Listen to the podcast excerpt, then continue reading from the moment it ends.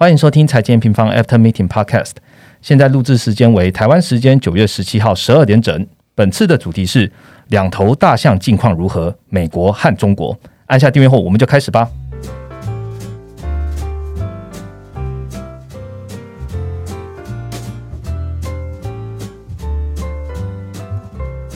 Hello，大家好，我是财经平方的 Roger。时间呢来到了九月的秋季了，录 podcast 当下刚好隔天就是中秋连假四天哦，在此预祝听众朋友们中秋节快乐了哈。九月开始呢，我们就当做是二零二一 Q4 的前哨战了。那除了苹果，好，在这一个礼拜呢发布了 iPhone 十三嘛，那有兴趣的听众朋友 自己去 study 一下了哈。当然也要进入传统的消费旺季的前哨了。那今天这一集我们好好的来跟听众朋友们来聊聊天，聊的是什么呢？主要就是在制造业循环中的。上游还有终端的两位老大哥了，吼，就是美国跟中国。在今年 Q2 的时候，我们就有特别说到，就是诶，美国的九月将会是许多政策会有变化的时刻哦。那现在九月中旬呢，诶，我们发现了什么呢？又产生什么样的改变？再来来看一下中国。制造业循环迈入了上升末段。最新的新闻呢，也是风风雨雨啦。大家如果有在看的话，恒大事件啊、房市啊、打压一些科技的这些。那我们在基本面这边，我们看到了什么？所以这一集呢，我们请到了两位研究员来跟大家一起剖析中美的经济大事了哈。一位是大家熟悉的美国市场研究员 Ryan，另外一位是第一次上到 Podcast 的中国台湾研究员 Jet，来跟大家打声招呼吧。大家好，我是 Jet。那我是今年五月刚加入 M 平方这个的研究团队。那主要负责地区就是台湾跟中国地区的股汇在状况，还有一些基本面的追踪。之前是本来是作为 M 平方的一个 Podcast 的忠实观众，那没想到有一天能够换到我呃亲自上阵，那心里也是有点小高兴，但是也是蛮紧张的。对，所以希望这可以透过这次的录音，能够让大家更了解一下目前中国的呃目前的情况。好，那这是 Jet 他第一次上 Parker，所以大家以后如果想要听到台湾跟中国的一些内容的话，欢迎在下面敲完哦。那我们也会再邀约 Jet 上来讲。那另外一位就是我们 Ryan 哦。哎，Hello，大家好，我是 Ryan。好，Ryan 是我们的老班底了，那就不用花那么多时间来跟大家介绍喽。但是呢，Ryan 要讲的重点就是要开始之前呢，大家都会听到市场行情嘛。那我们就请 Ryan 帮我们分析一下本周市场行情吧。好，那其实这两周就其实算是九月以来啦，就股市的部分，像成熟市场啊，我们之前原本比较看好的美欧啊，它也出现一些比较明显的一个回落，那大概是在两趴左右的一个跌幅。那新市场的话，就是从那个亚洲区这边啦，就是有个明显的反弹之后，也开始出现一个回档，像是中国上证，然后一度站上三千七之后，然后又回今天吧，刚刚录音的时间我才刚看，又到三千六以下了，对。陆港股的行情其实持续受到就是它基本面转弱，还有恒大事件的的一些影响的一个冲击啦。台股的话则持续在一万呃一万七千五百点以下的量缩震荡。那其实你可以看到，几乎所有的板块都是一个一日行情为主了。这一部分也是跟下一周即将开始的一个联准会的一个会议有关的。那联准会会议的预期，其实，在汇市啊，还有债市跟贵金属的部分，其实就已经能够观察到了。就是像我们呃录音的时间的前一天，就美国公布八月的零售数据之后。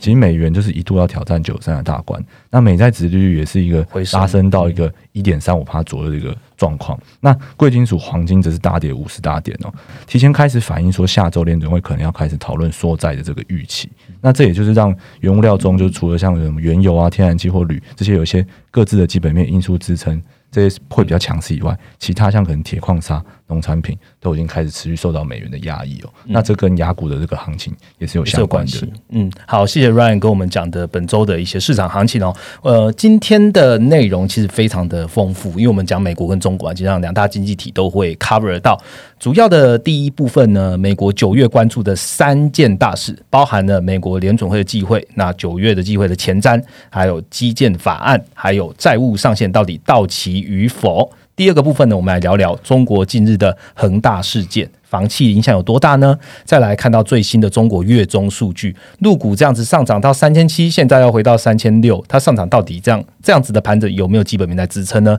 我们就赶紧今天的主题吧。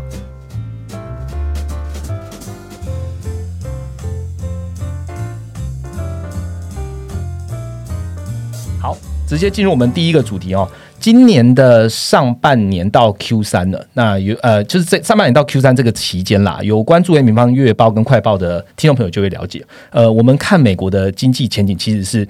呃前景是很明朗，一片晴天，这样配合联总会还购债还是持续啊，财政部 TJ 的账账户的资金的挹注啊这些，可是时间来到了 Q 三的尾巴了，我们一直在讲的大事件呢，都会在九月的时候开始被讨论哦。那市场开始反应了吗？那我们先来问一下 Ryan 联总会的态度好了。Jackson 后在八月底过关了，接下来是 FOMC 的季会，针对 Fed 官员的态度还有你的观察，九月公布所在的几率高吗？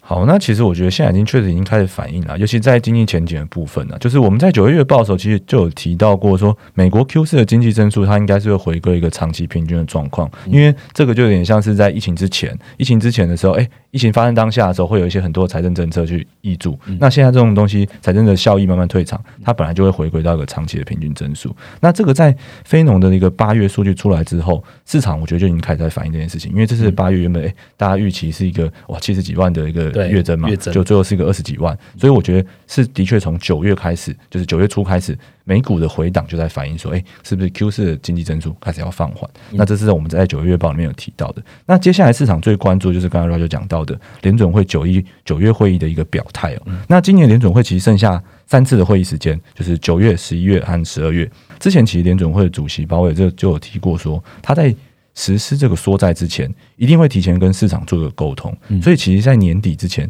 联准会它就只剩下两个情境。第一个情境就是我九月提前告知你，我十一月宣布；或是第二个情境，十一月提前告知你，然后十二月宣布。那目前，其实我认为说，在非农公布之后，我觉得是有，就是后者这个情境偏鸽的这个情境，它的。几率是有增加的，等于联储会信心没那么强了。对对对，因为其实这次的这个主要观察啦，我是在观察说，哎，九月八号的时候，就是纽约联储那个算是哎，John William 嘛，他有出来做个最后的公开发言，因为他讲完话之后，隔天好像只剩下包曼吧，就是理事会的一个成员，嗯，他讲完话之后就进入缄默期，是。因为开会的前两周是不能讲话。对，他在最后次的公开发言的时候，是让我就是觉得说，哎。可能会不会他会再等一次的非农？因为他的叙述是这样他就说他目前呢就是觉得说，当初去年十二月给的这个购债前瞻指引有两个重点嘛，一个是通膨，诶，通膨要达达到他们的诶觉得有实质进展，那另外一个就是就业要达到有个实质进展。那他这次里面就就有特别讲说，通膨已经达到了，现在就看就业，然后他就觉得说，诶，我就业是不是该再看到一个进展之后？才宣布有达到实质进展，就他直接就这样讲，所以我会觉得说，哎，这看起来是比较相对鸽派的一个讲法。那这个讲法也跟就是理事会另外一个成员 Brenna 的讲法是一致的。那所以说看起来说，哎，八月非农公布之后，的确有可能往第二个情境，就是哎，我十一月再看一次飞农，对对，再看一次飞农，因为十一月就可以看到那个九月的非农了嘛，对，所以。我觉得是有有朝这样的方向去发展的。嗯，那这部分的话，我也给大家一些数据上面的观察好了。就是美国在二零二零年的一个肺炎疫情期间呢，其实最大的一个就业损失大概是两千万人左右。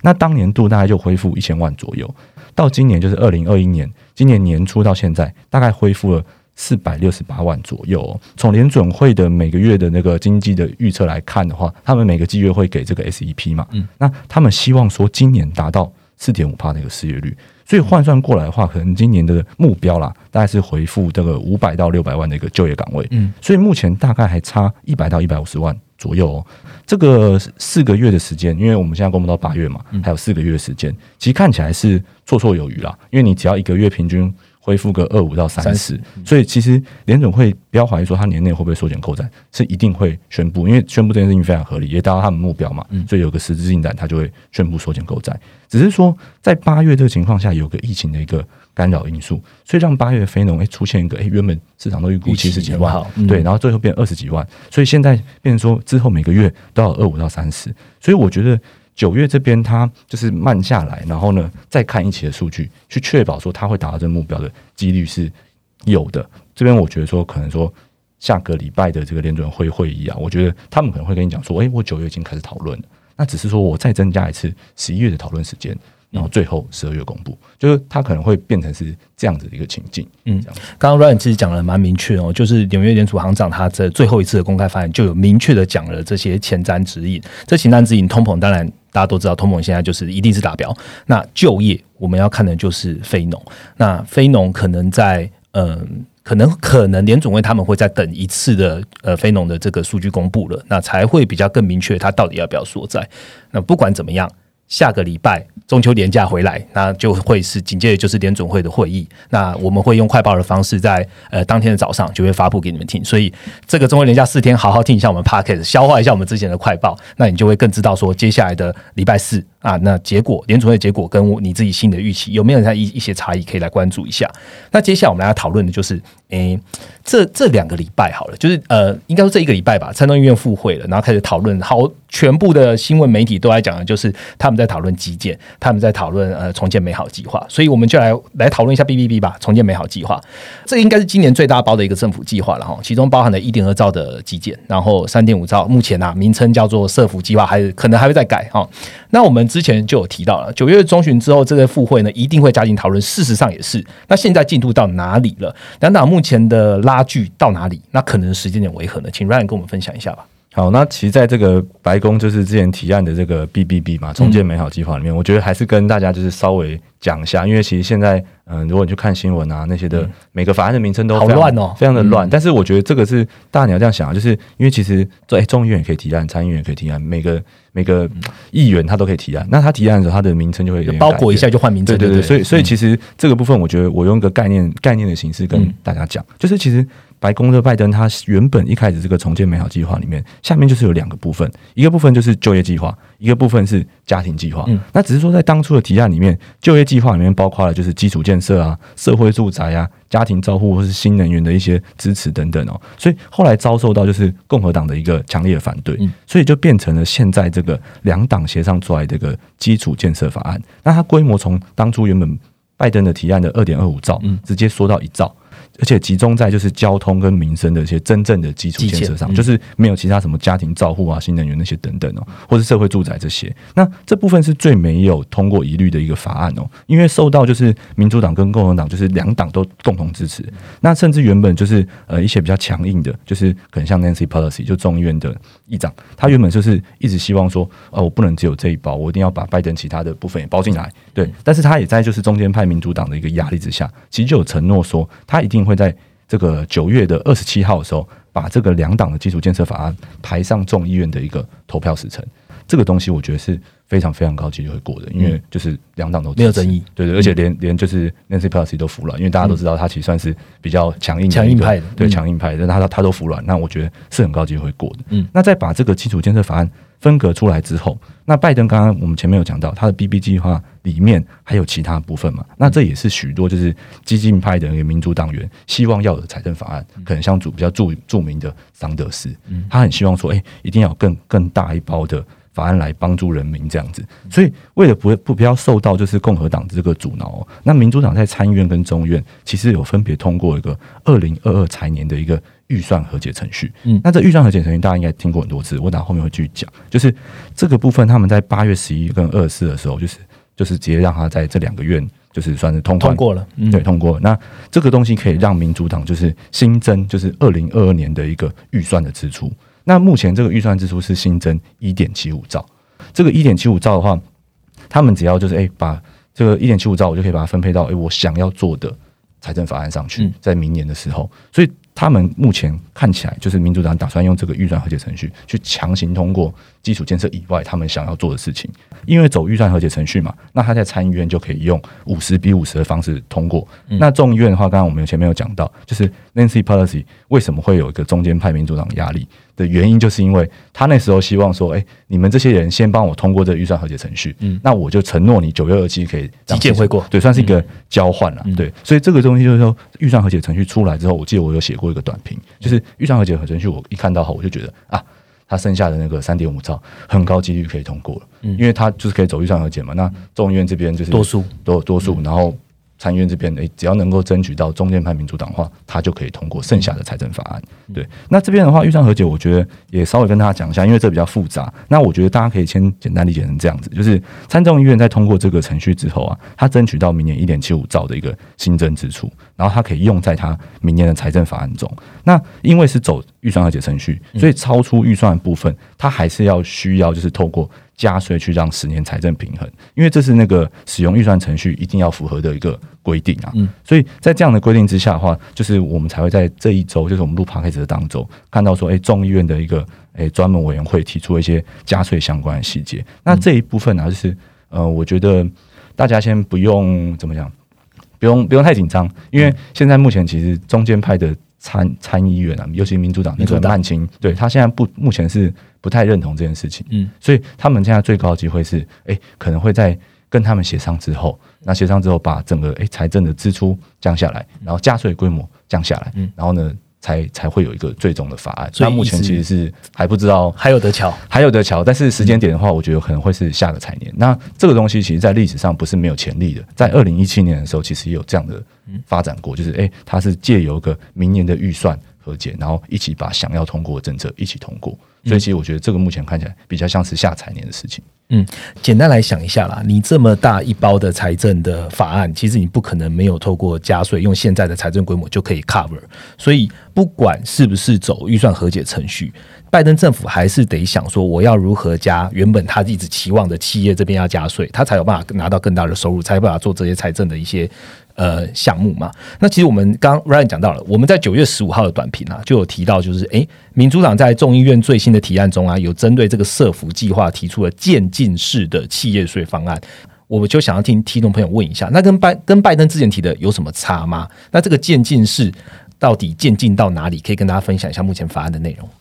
好，那其实我觉得，因为企业税应该是大家最关注的部分。然后，其实这个企业税部分，我觉得大家如果呃，反正有如果有我们 N 平方会员的话，你可以回去看我们五月的时候有根据这个企业税去做一个分析。嗯，就是企业税，其实我先给大家一个结论，就是这个东西会扣反映在企业当年度的 EPS 上，它的确会有一个一次性的一个冲击，但长远来说，其实。真的是还好一件事情，对。这一次的这个渐进式的企业税，它其实就是把它分成门槛了，因为以前其实没有分门槛，那现在就是哎四十万四十万美元以下十八趴，那四十到五百的二十一趴，那五百万以上的二十六点五趴，那这边可以大家可以注意一下，就是现在最高是二十六点五趴，那拜登当初最早最早提的是二十八趴，嗯，所以其实现在就是新版的这个提案啊，就是我们有稍微统计一下，就是新版的提案。大概在税收这边征税的部分是二点二兆的总金额。OK，那拜登原本最早提案其实是收了三点五兆税。嗯，那这个诶，这个我这边跟大家澄清一下，就是这个二点二兆跟三点五兆是包含整个整个加税的，对不对？它不是只有企业税，企业税大概在这个金额里面大概是五千四百多亿而已这样子。那其实说，所以说你可以发现，就是说现在其实征税规模比当初拜登提案的小了非常多，但是这个小其实是反映在。预算规模就是它的财政的规模也会相对相对缩小，对，所以这个我觉得就是一体两面的。然后大家对于税的这个部分，反正你要记得，就是企业税是一次性的，那像是资本利得税其实也很很长是一次性的，因为我们有整理过，就是历史上哎五次的资本利得税调整，那哎调整之后，美股后面三个月、六个月的行情反应，其实你会看到都是大部分都是一个短期的一个冲击。对，嗯，好，我想问的就是参议院中间派的议员呐，他们。是不是有说拒绝支持三点五兆规模的版本？那他们除了这样子之外，还有什么样的讨论在参众议院这边吗？那其实现在目前就是主要反对的，就是参议院这边有两个是中间派的议员嘛，那一个是曼青嘛，那另外一个是 Cinema Cinema 嘛。那其实这两个就是我觉得大家会以曼青为主，因为曼青比较对外，就对媒体发表的言论比较多。那其实，在这一个我们录录的这一周啦，拜登其实有。私底下会面这两位参议员，那虽然说消息没有透露出来，但是其实就是你可以看出，就是的确他们现在就是这个法案过不过的一个关键，不然拜登不用特别的去私下见面他们两个人嘛。嗯，那其实现在从曼青的这个角度来看，他会觉得说，就是其实在疫情的期间呢，政府已经投入了超过就是五兆的一个。跟 COVID nineteen 有关的一个援助，嗯，那其实他把美国的债务已经推升到一个就反正历史性高高点，对，就二十八兆嘛，对。然后呢，另外的话就是说，他也觉得说这些东西已经让近期的通膨有个很明显的上升。然后他认为说，因为通膨还没有办法就是确认到底是暂时性的还是长期的。那大家要知道，就是通膨这件事情，如果真的发生了，其实首当其冲的绝对不会是有钱人。一定都是中低收入的家庭，所以他会觉得说，如果说我们在这边判断错误的话，其实对于美国的一一般家庭其实是受创受创非常严重的。所以他觉得说，应该要在这边先暂停这个脚步，可能说，哎，再等经济数据一段时间啊，然后观察一下，然后是不是有需要推出这一包。嗯，那所以我觉得他的言论也是合理的。其实他的这个言论在美国也是蛮受就是支持的，就除了少数的。进步派就是激进派的民主党议员反对以外，其实他的这个言论算是蛮中性的。那其实这边他又有提出他自己的一些观点。那这个部分的话，就是他希望说，哎，企业税率是不是上调不要超过二十五帕，最高二十五帕？那它的这个规模，总共总共的规模能不能够降降低一点？这个目前这个规模，就是美国美国的媒体啦是讲说的，他他提一点五兆，但我我们目前是认为说一点五兆可能相对低一点，我会觉得说可能在。二到二点五兆之间左右，那这个东西就会你会看它其实落差还蛮大的。你看一点五兆跟三点五兆，对啊，然后企业税企业税落差也比较小了，但是就是重点是看它可能会需要一点点时间去协商，就是可能说，哎，我退让哪一步，然后你退让哪一步，然后呢达到个共识之后，那这个曼青他才会在参议院这边投票支持民主党的这个法案，那才能够通过嘛。嗯，所以我觉得这个部分是需要时间，也就是为什么我们刚刚前面讲说，绝对比较高几率是在下个财年，因为下个财年就是十月一号后。比较几率是 是是下个财年才会通过的一个法案啊。嗯，好，谢谢 Ryan 跟我们分析哦，就是只要是这个参众议院针对这样的那个财政支出的法案有什么样的 update，基本上我们也会透过短评，或者是如果今天有个重大的消息的时候，也会透过快报的方式来告诉听众朋友们。那我们来讨论第三个重点好了，第三个九月重点哦，其实就是已经应该说已经到期的债债务上限了，那这个就一继续往下拖嘛，那。就我们的认知而言啊，如果债务上限到期了，可能不只是针对美国政府部门关门需要当这件事情，同步可能会影响财政部之前 TG 在那个联总会在在那个 Fed TGA 的账户，然后对市场的流动性啊，或者是对美债值率都会有影响哦。有看到消息就是说，哎，财政部的数据啊，它的债务上限已经在上个月重新调整债务的总额，已经超过二十八兆了嘛。那有共和党的参议员也反对民主党所提的三点五兆的基建就哎，感觉这是互相在拉扯的一些事件哦。然后他反对调高举债的上限。不然你觉得在九月底前，到底还有什么解法吗？那有没有什么变数会发生？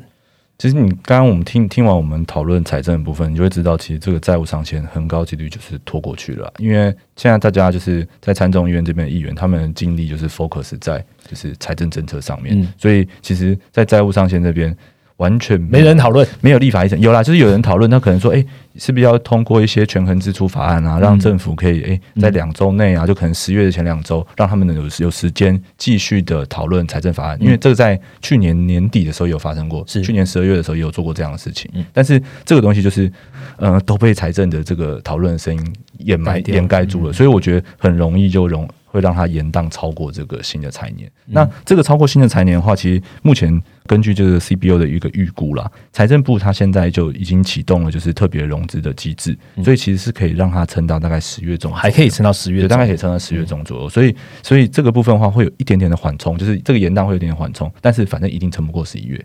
就是因为你的债务上限就是没过的话，你就不可能撑撑超过这么久。嗯，所以这个部分的话，我觉得它一定会让。市场开始害怕，因为不不管可能大家回想，可能二零一一年啊、二零一三年都发生过这种政府关门啊、债务上限到期的一个事情。那行情真的都会因为这样出现蛮明显的波动。嗯，虽然大家都知道最终一定会通过，嗯，但是在短期上，我觉得一定都还是会冲击市场。然后这个部分呢，它跟财政政策就比较有一点不一样。嗯，它这个部分呢，就是我们目前就是今天啦，应该也会发布一篇新的快报。嗯，那我也会讲到这件事情，就是我在 a s 里面就直接先跟大家讲这个结。论就是这个通过或不通过，它通哎，它没通过的话，哎，造成短期的市场冲击，大家担担心哎，政府关门，然后债务违约啊这种事情。好，但是如果通过了，它其实也是有一个个隐忧啦。那这个隐忧的话，就是跟刚刚 Roger 前面提到一个财政部的一个 TGA 账户有关。嗯，就是我们都知道，就是哎，今年的流动性为什么能够这么充裕？对，就是因为财政部它从今年开始，就是年初的时候，好像从一点三兆吧，一路一直降降降降降降到现在剩两千亿。哦，剩两千，剩两千亿了，对对对。上次好像录 p 开 d 好像还剩四千，还剩四千多亿啊，对对，现在已经剩两千亿了。就是说，等于说它额外的释放市场的资金大概一兆多，一兆多，所以让这个今年整年的行情都有个资金的挹注，这样子去支撑它。但是这个东西，假如说好，财政通过了，然后债务上限通过了，那 TG 的账户就要开始补充资金啦。嗯，那目前从财政部的一个公告来看，它大概会补充就是六千到八千亿的资金。那他补充到六千到八千亿的资金，等于说他从市场上要拿走这么多的钱，大量发债。对，那你要想哦，就算就算联准会，他还是诶说在就是往后延，好，他到十二月才公布，明年才开始做，他一个月才满一千二啊，所以剩下的三个月里面，哎，加起来才三千六。其实这个 TGA 账户他要收的资金都已经远远远远超过这个金额，所以这个才才是我们觉得说，哎，这个 TGA 的账户啊，或是财债务上限这个问题，在 Q 四不管有过没过，都会让市场震荡的一个主要原因。所以这个东西，我觉得就是，呃，大家如果去看我们九月月报，也会知道说，哎，为什么我们在 Q 三之后开始转成一个比较 Q 三底啦？我们原本前面 Q Q two Q Q 三，我们都认为说，哎，经济前景明朗啊，美股没问题啊，但为什么在 Q 四去做一个，就是哎？就是说，大家要关注一下，要小心一点啊，就是要开始关注这些额外的事情的一个主要原因。嗯，好，Ryan 讲这个蛮重要的。哦。听那个债务上限这一这一这一件事情，不管它最后是通过或不通过，基本上对市场来讲，我们都会有看到一些些的隐忧。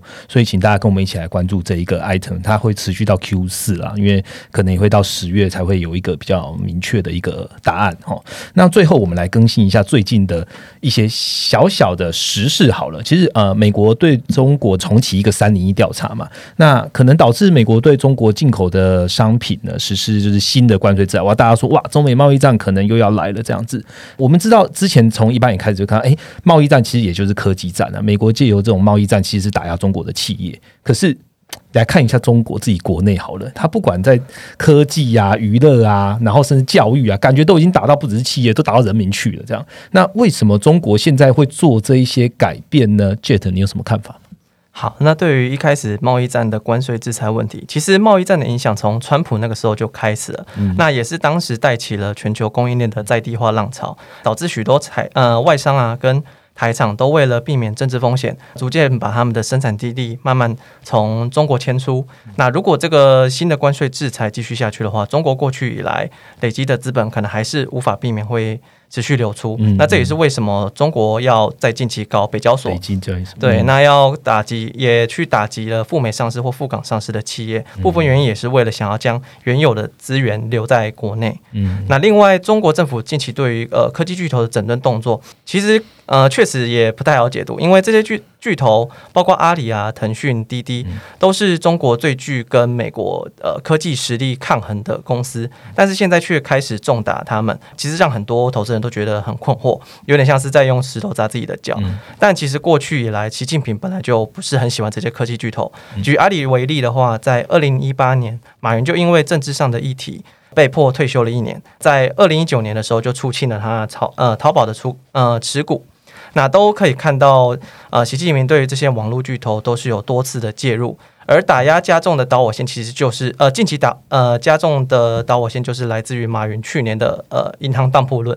那习近平真正想要什么，其实很清楚，就是包括之前在二零一五年就提出的“中国制造二零二五”。到了现在的十四大，又再提了要强调要做制造业强国，要提高先进制造。那很明显，习近平要聚焦的一直都是在制造业，所以又回到制造业的老路了。对对对对对，所以因此，当习近平觉得这些网络巨头已经开始在垄断市场的资源的时候，监管政策就下来了。嗯，好，谢谢雀的分析哦。雀的等一下的下一个主题会用更多的时间在讲中国的一些基本面，甚至是一些房市的一些影响哦。那我们上半部的主题讲到这边。重点是还是 focus 在美国。美国今年九月的三件大事，首先第一件当然就是即将要发生的 F F O N C 的忌讳。那刚刚 Ryan 有提到嘛，它就是两个情境，要么就是九月就开始预告，然后十一月实施；要么就是十一月预告，十二月实施。那现在看起来，因为就业的状况，反而没有让联总会有这么大的信心，可能会在九月实施。但结果是什么？我们在下周四的快报这边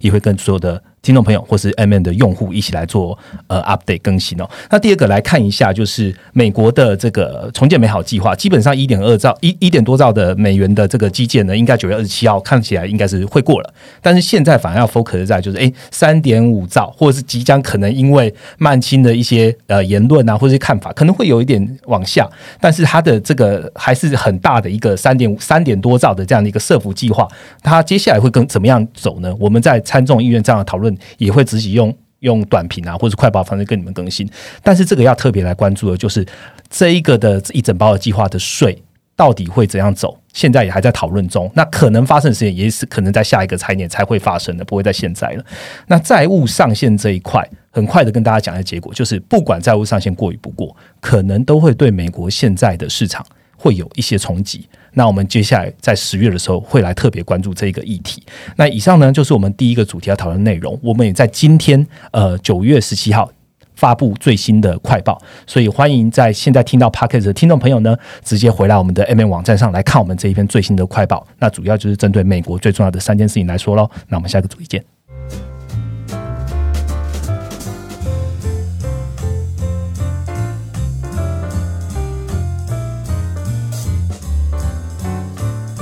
好，欢迎回到财经平方，我们来第二个主题喽。刚刚讲完了第一头大象美国，现在来讲另外一只哦，中国。八月底的时候呢，嗯，中国因为一些监管风暴啊，然后入股面的资金是比较凌乱的，然后主力的资金可能先选择就是哎，可能先离开入股，然后不论是在创科板啊、沪深三百啊，然后都有一些净流出的现象产生。那当时在八月底，我们就发布了一篇快报，中国三大监管冲击，用基本面看长期趋势。看起来，现在看起来这个趋势没有变化，但是在上证在近三周啊，八月二十三号到九月十号，大概涨了六帕。那当然，刚刚我们在前面有提到嘛，在这一个礼拜确实又回档到三千六了。那所以看起来就是震荡的蛮大的这样子。那资金主要的流入呢，我们看了一下细节，呃，有有色金属啊、采掘，然后食品饮料、钢铁、交通运输、建筑、银行、工业事业，呃，这么多。你就会发现说，大量资金涌入到的是旧经济，好旧的经济，那抛售新的，比如说科技业啊那经济，那这是为什么呢？请记者跟我们讲一下好了。好。那确实，近期的入股，尤其是上证指数，是跟他们的基本面出现一个比较不同的走势，甚至是上证指数是已经快要去挑战年内的高点了。同时伴随着的就是沪深两市的融资余额创下了六年新高。那这个情况下，其实跟二零一五年的入股疯牛很像。当时的中国经经济基本面其实也不太好，主要也是面临了产能过剩，还有房地产库存高企的状况。财新跟官方的 PMI 都在当年的年内滑落至了负区间，李克强指数也是出现了一个比较明显的滑落。而在现在回头来看的话，其实可以知道，二零一五年的入股牛市，呃，就是一波资金行情。而当时的资金面其实跟现在有蛮类似的情况，例如中国的当时的房地产的景气也刚好是出现了一个拐点向下，导致房地产的资金转入股市。而且在经济不如预期的情况下，人行从二零一四年十一月的时候就开始总计降息了六次，呃，也同时降准了五次，来为市场注入一些流动性来支撑经济。那这个状况其实跟目前的状况是，呃，你可以发现到其实是蛮类似的。那同样是面临房市的转折，还有人行宽松政策的支持。那因为这些资金主要，呃，这些从房市。流进股市的资金主要是用来避险的，所以可以发现到它的主要建仓都是以叠升的上证指数为主。但你你要说如果要会不会重演二零一五年的疯牛，我觉得几率还是比较几率比较不大。原因是因为我觉得中国政府是有汲取当时的教训，那监监管政策也是比当时还要比较完善一点。所以，嗯，如果你股市出现过度投机的反应。反而可能会引呃引来政策的打压，而且在基本面不佳的情况下，其实疯牛的结果就是股价腰斩再腰斩。嗯，对，嗯，好，我们刚刚讲的是跟二零一五年哦，就是讲疯牛行情的那个共同点，那有什么样的不同吗？嗯，那不这次的不同点，其实在我们快报中也有提到，就是名气所受到冲击可能是比较严重的。那这个论点可以从 CPI 跟 PPI 的差值来做观察，因为上游的原物料跟资源，其实多数都是被少数的国企给垄断走了，像是中中石油等等的这些公司，煤矿啊、油气这些。然后，因此 PPI 其实我们可以当做是一个国营企业的盈利指标。那 CPI 的话，就是反映中下游的民营企业，像是呃做电子设备或者是医药制造、零售、零售销售、汽车等等的。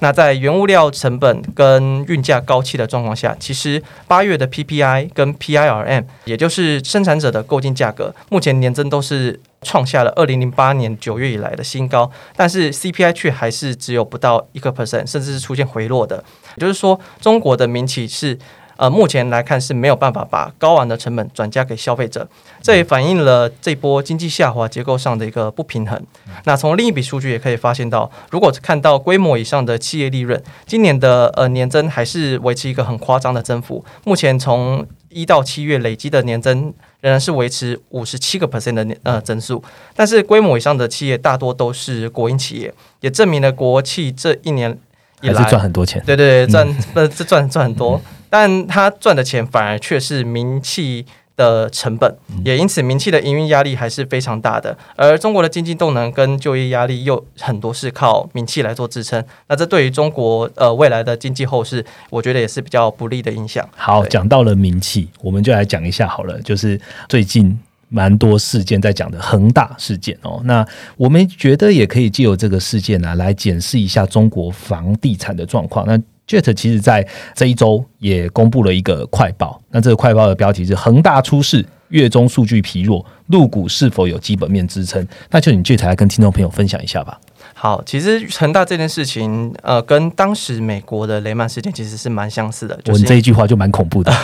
对，因为这这其实央行也有自己也有也有说到，但是呃，其实你可以。两件事情来对比，其实可以发现到很，他们都有很多共同的点，像是企业跟民众在房地产都是有无序加杠杆的状况，加上房地产衍生出来的呃理财商品也被四处被发行，居民跟企业在房地产都有存在高度负债的情况，而当这些资产，也就是房地产的价值开始急剧恶化的时候，企业的财务状况也是跟着大幅的恶化，那企业也因此被迫要贱价抛售资产来。填呃填补过大的缺口，而现在的恒大就是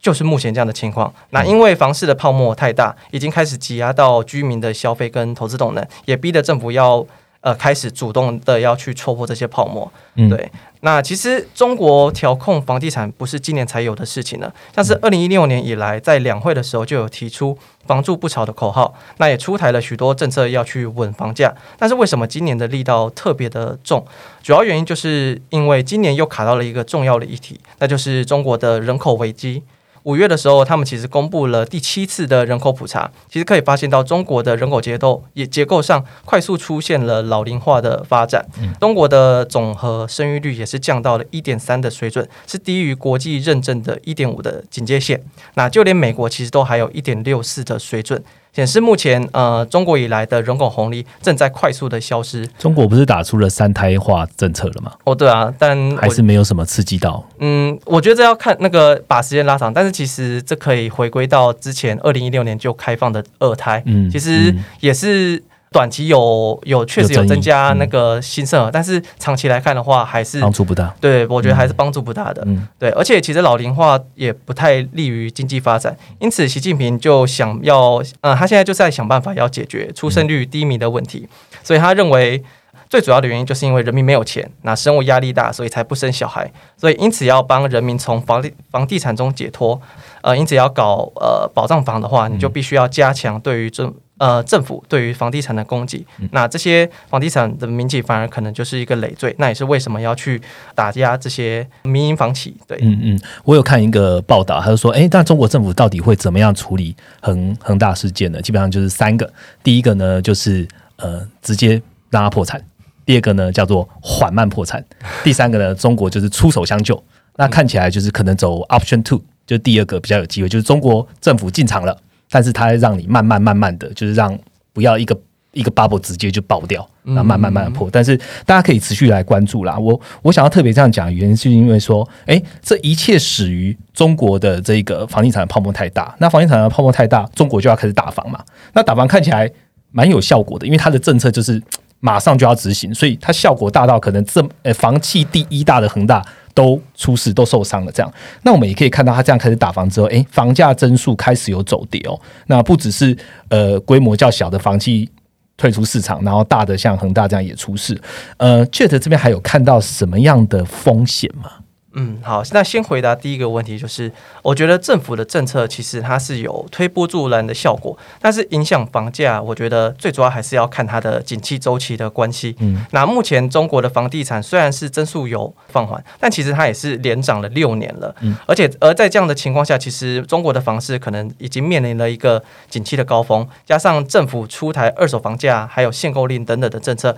反而加速了房地产的降温。那第二个问题就是，呃，中国的房市危机，其实从恒大可以看到，呃，中国房企的一个缩影。目前房企因为中呃政府的三道红线被限缩了他们的融资管道。过去房企靠着高杠杆扩张，主要就是先向银行先借借款买地，然后几个月后我就把它卖掉了。那借此可我可以回收数倍的资金，接着再把这些钱去买更多的地，再借更多的债。那因此这样的扩张方式。就是过去来讲的话是可行的，但是在三条红线下，其实他就说了，你你需要控制你的资产负债率，嗯你要控制你的短债比，所以这样的扩张方式在这样的规定下，其实就呃不可行。恒大好像三条全踩了，所以连带都不能带了。对，这蛮惨的，但最近好像有回到局限，但是一样是一个比较危机的状况。嗯嗯，对对对，因此很多房企的资金源都被断掉了，撑不下去的房企可能就先行倒闭了。大型的房企像是恒大或者是华夏幸福，还还能被银行做展期来拖延，所以呃开始大量变卖资产来套现。但是其实想要接盘的人呃寥寥无几啊怎，么可能现在想接？我也是等它爆了之后再接。对对啊，那就先不说这个雷会不会爆，那其实你房企的营运出了问题，影响到的就是就业市场。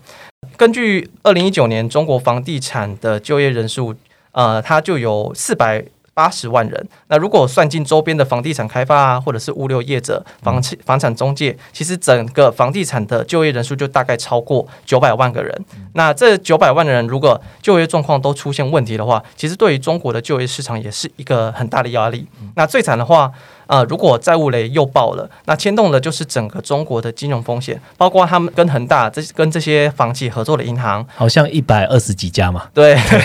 对，所以有有点危险，或者是那个就是投资这些房地产呃理财商品的投资者，或者是一些地方政政府，都有是有可能被波及的对象。对，好，我觉得房地产的风险，我们先聊到这边哦，因为它毕竟是中国的某一个产业。但我现在想要把这个格局再往上拉一点，来问一下 Jet，哦中国整个的经济体这个基本面数据啊，九月公布的八月的，譬如说制造业 PMI 啊，然后还有一些数据都不好，尤其是财新的制造业已已经滑落到四十九点二。嗯，对，九月十五号公布的月中数据也多数不如预期哈，可能就是九月比较好的数据，可能就是出口而已。这些数据啊，有什么样的不确定性？还是你有看到未来的一些发展是什么吗？嗯，从其实从八月中国的八月月中数据，我们可以看到中国的内需是有很大的下行压力的，像是社零销售从上个月是从上个月的八点五个 percent 直接降了六个百分点。呃，降幅最主要也是来自于汽车的消费不佳，但是其实你扣除掉汽车后的消费动能也是出现大幅下滑的，因此中国的最主要也是因为疫情的关系，我觉得在中国的疫情还没有得到一定的缓解下，而且加上近期福州呃福建省的确诊人数又再次出现攀升，这对于他们的旅游业跟服务业其实伤害都是挺大的。对，除了疫情以外，其实呃之前重打补教业者的负面影响，我觉得也是逐渐在浮现在那个消费面。嗯，像是教培业者的倒闭潮也开始为中国的呃就业市场增加了压力，像是近两个月的失业率呃都有出现向上攀升的状况，那青年失业率也是还是处于一个高居哇，这个不听的状况。真的很高诶、嗯十六点二 percent。，对，就是你现在疫情比较可控，相较于去年比较可控的情况下，你的青年失业率还是还这么高。对，还这么高的，对，所以在就业跟疫情的不确定性不确定性下，其实也影响了到他们的消费意愿。对，那我们另外其实可以看到，固定呃投资的增速也是持续在放缓的，那也是低于市场的预期。最主要也是因为企业认为经济下滑，然后再加上物料成本高涨，还有政府的打压的不确定性下，我觉得其实他们的企业没有想要加大投资的意愿。那其中我们可以看到，设备购置是已经年减了一点四个 percent，那跌幅是有在逐渐扩大的。那虽然之前呃公布的八月出口是缴出了一个还不错的成绩，我觉得也是主要是受惠于下半年的商品旺季的拉货潮，还有近期因为东南亚疫情爆发下所产生的一些转单效应。不过，其实领先指标的新订口呃新出口订单却是下滑到了呃四十六点七，对，是持续维持持续维持在衰退区间。那我也觉得，那这也代表在商品跟制造业周期进入尾声时，呃，对于中国下半年的出口还是会有比较多的疑虑。嗯对，好，这样听起来，其实我们在之前 p a r k e s 也有跟听众朋友提到嘛，中国下半年的制造业循环已经进入后段，这是非常确定的。那台湾的这些数据也开始在呃表现不这么好，那看起来就是美国还有撑，那美国要继续加油，才能带领全球的经济这样子。我想问一下 Ryan。中国的消费市场在 Q4 旺季之前的数据就没那么好了哦。那你觉得中国能不能像美欧一样，就是诶慢慢的从商品转往服务呢？这第一个。第二个就是美国自己的零售销售在 Q4 是不是就是全球的关键呢、好，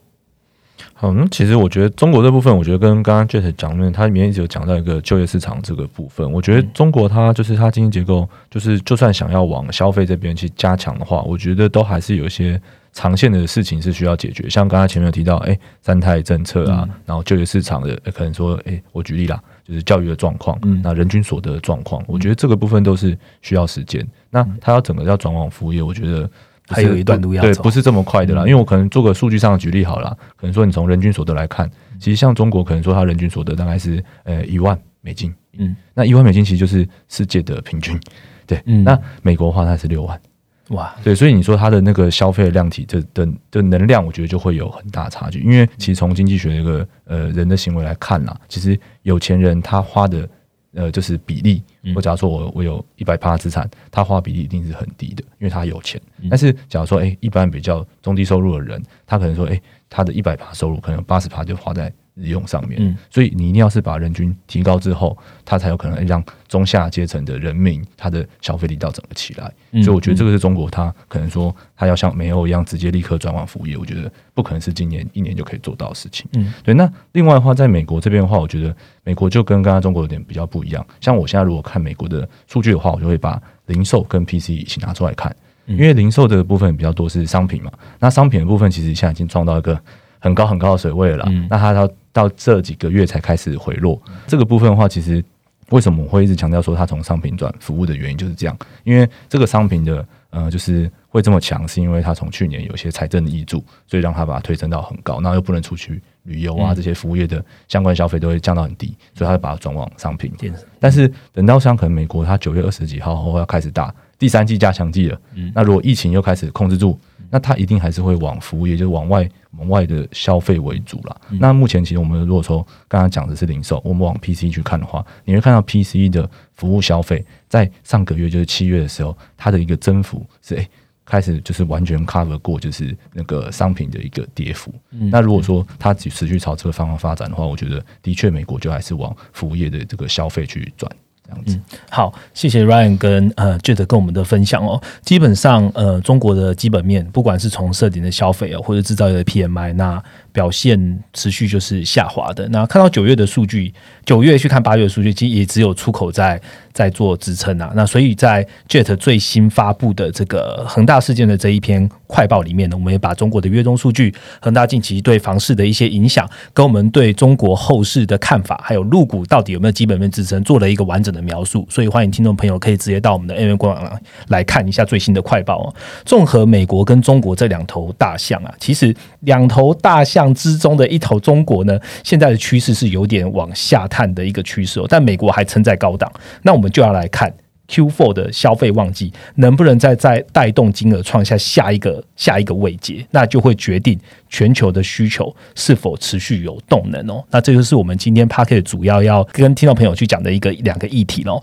现在我们进到了一周一图表的阶段。大家知道，呃，只要是我们有研究员来参加，我们就会有一个一周一图表带领。就是如果你刚踏入总经这个领域，那你想要了解说到底要怎么样看懂一张图就好，你就告诉我一张图我要怎么看。那我们就选定一个礼拜，选定一张图，然后让你带走。那我们经由研究员的解析或告诉你说里面的这些指标到底怎么看。那相信对这个图表的动态更新之后，你就可以自己到我们的网站上来看今天要讲的一周一图表就是中国的 CPI 跟 PPI。那大家可以点击现在 Podcast 的下方的连接，打开图表之后，我们请 Jet 来跟大家分享一下这张图究竟要怎么看吧。好，这张图的话，其实就是反映中国的 CPI 跟 PPI 还有它们之间的差值。那 CPI 其实就是居民的消费价格，那也可以用来反映呃零售端跟终端需求的一个状况。PPI 的话就是生产者的生产价格，那主要就是用来反映上游的企业端的利润，也可以反映下游零售业者的一些成本。可以看到，目前中国的 CPI 跟 PPI 之间的差异其实还是在扩大。刚刚其实有讲到。PPI 其实是反映的是企业端的利润，而这对于过去来讲，其实对于企业的利润确实是有注意的，但这主要会是比较集中在规模较大的国企。那目前中国是面临到一个制造业周期要进入一个尾声，那加上他们国内的需求又在下滑，那其实你这个利差。呃，无法缩小的情况下，反而是变相的是加重了中小企业的成本。所以从这张图可以得知得知一个结论，就是民企目前中国的民企的营运压力其实还是比较差一些的。